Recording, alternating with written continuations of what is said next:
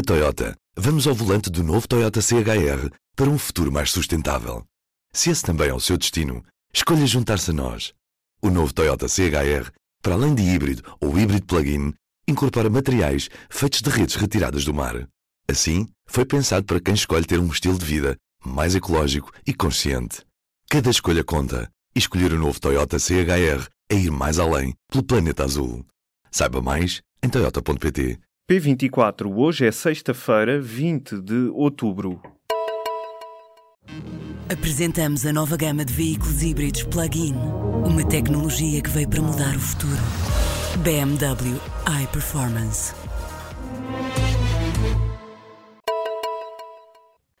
A Federação Nacional dos Professores anunciou hoje uma greve para o próximo dia 27. O protesto acontece em defesa dos direitos, das carreiras, da estabilidade e dos salários dos professores.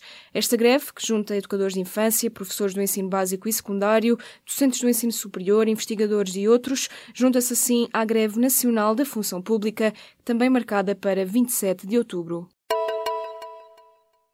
O vírus H7N9 da gripe das aves está a ficar mais perigoso e resistente. Vários cientistas estudaram uma versão altamente patogénica do vírus H7N9, que foi detectada em 2013 na China, e alertam para o risco de uma nova pandemia da gripe das aves. Uma equipa de cientistas no Japão, China e Estados Unidos usou uma amostra de uma pessoa infectada com o vírus da gripe A para estudar o H7N9.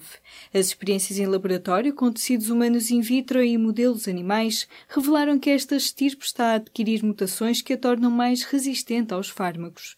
As conclusões surgem num artigo publicado nesta quinta-feira na revista Cell Host and Microbe e alertam que é preciso fazer mais estudos e conseguir atacar o vírus antes que ele consiga adaptar-se aos humanos com um resultado fatal.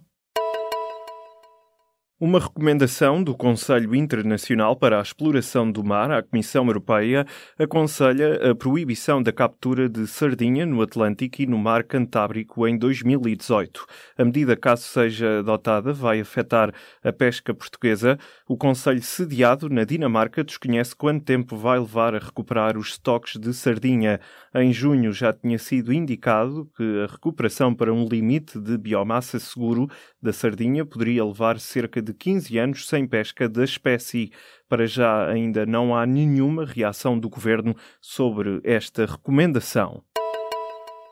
A Polícia Judiciária já recolheu ao longo dos anos 600 perfis sociológicos de incendiários.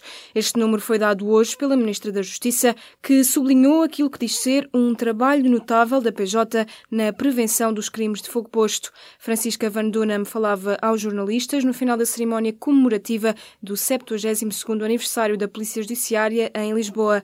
A Ministra explicou que os perfis sociológicos permitem à PJ a detecção e a prevenção deste crime.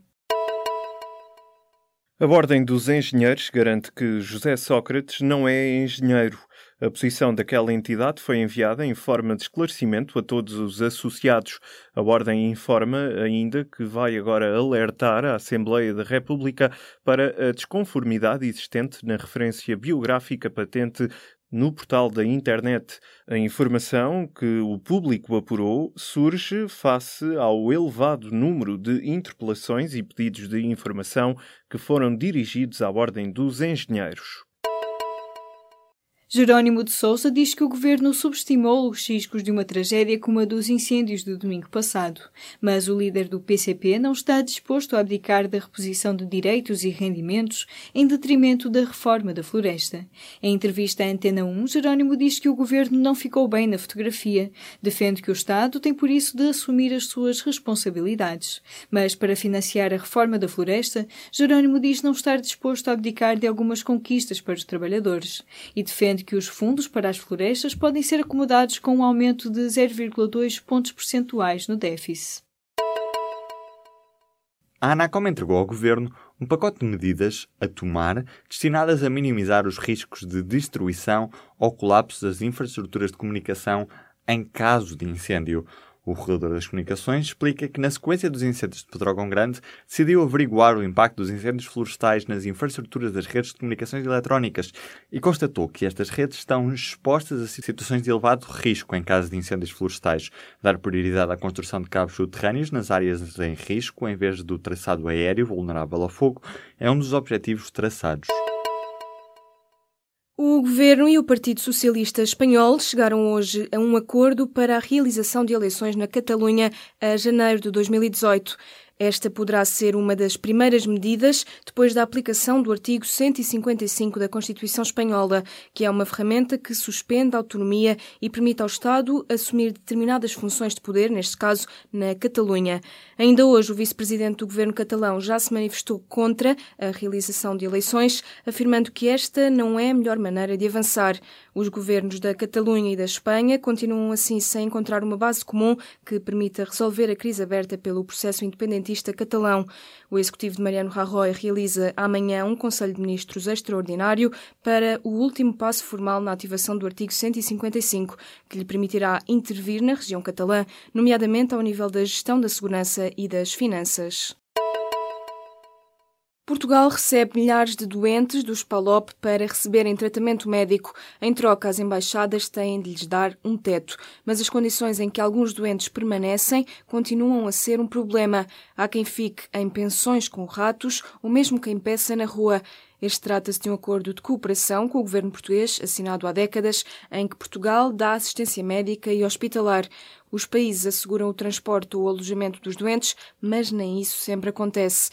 As condições das pensões onde os doentes ficam ou o seu abandono são há anos relatados pelos média e mesmo o atual Alto Comissariado para as Migrações já teve um programa de monitorização destes doentes, mas acabou. A grande percentagem de doentes chega de Cabo Verde e da Guiné-Bissau e o número tem vindo a subir. A maioria chega para tratamentos, por exemplo, na área da ortopedia, cardiologia ou oncologia. Os nomes indicados para membros do Conselho Regulador da Entidade Reguladora para a Comunicação Social afinal não foram eleitos. Isto ao contrário do que tinha sido inicialmente indicado por erro de contagem. Os quatro nomes indicados, pelo PSD e pelo PS, obtiveram 133 votos favoráveis e não 153, o que inviabiliza os dois terços necessários à sua eleição. A eleição no Parlamento do Conselho Regulador da ERC está no impasse político desde janeiro. Na Toyota, vamos ao volante do novo Toyota CHR para um futuro mais sustentável. Se esse também é o seu destino, escolha juntar-se a nós. O novo Toyota CHR, para além de híbrido ou híbrido plug-in, incorpora materiais feitos de redes retiradas do mar. Assim, foi pensado para quem escolhe ter um estilo de vida mais ecológico e consciente. Cada escolha conta e escolher o novo Toyota CHR é ir mais além pelo planeta azul. Saiba mais em toyota.pt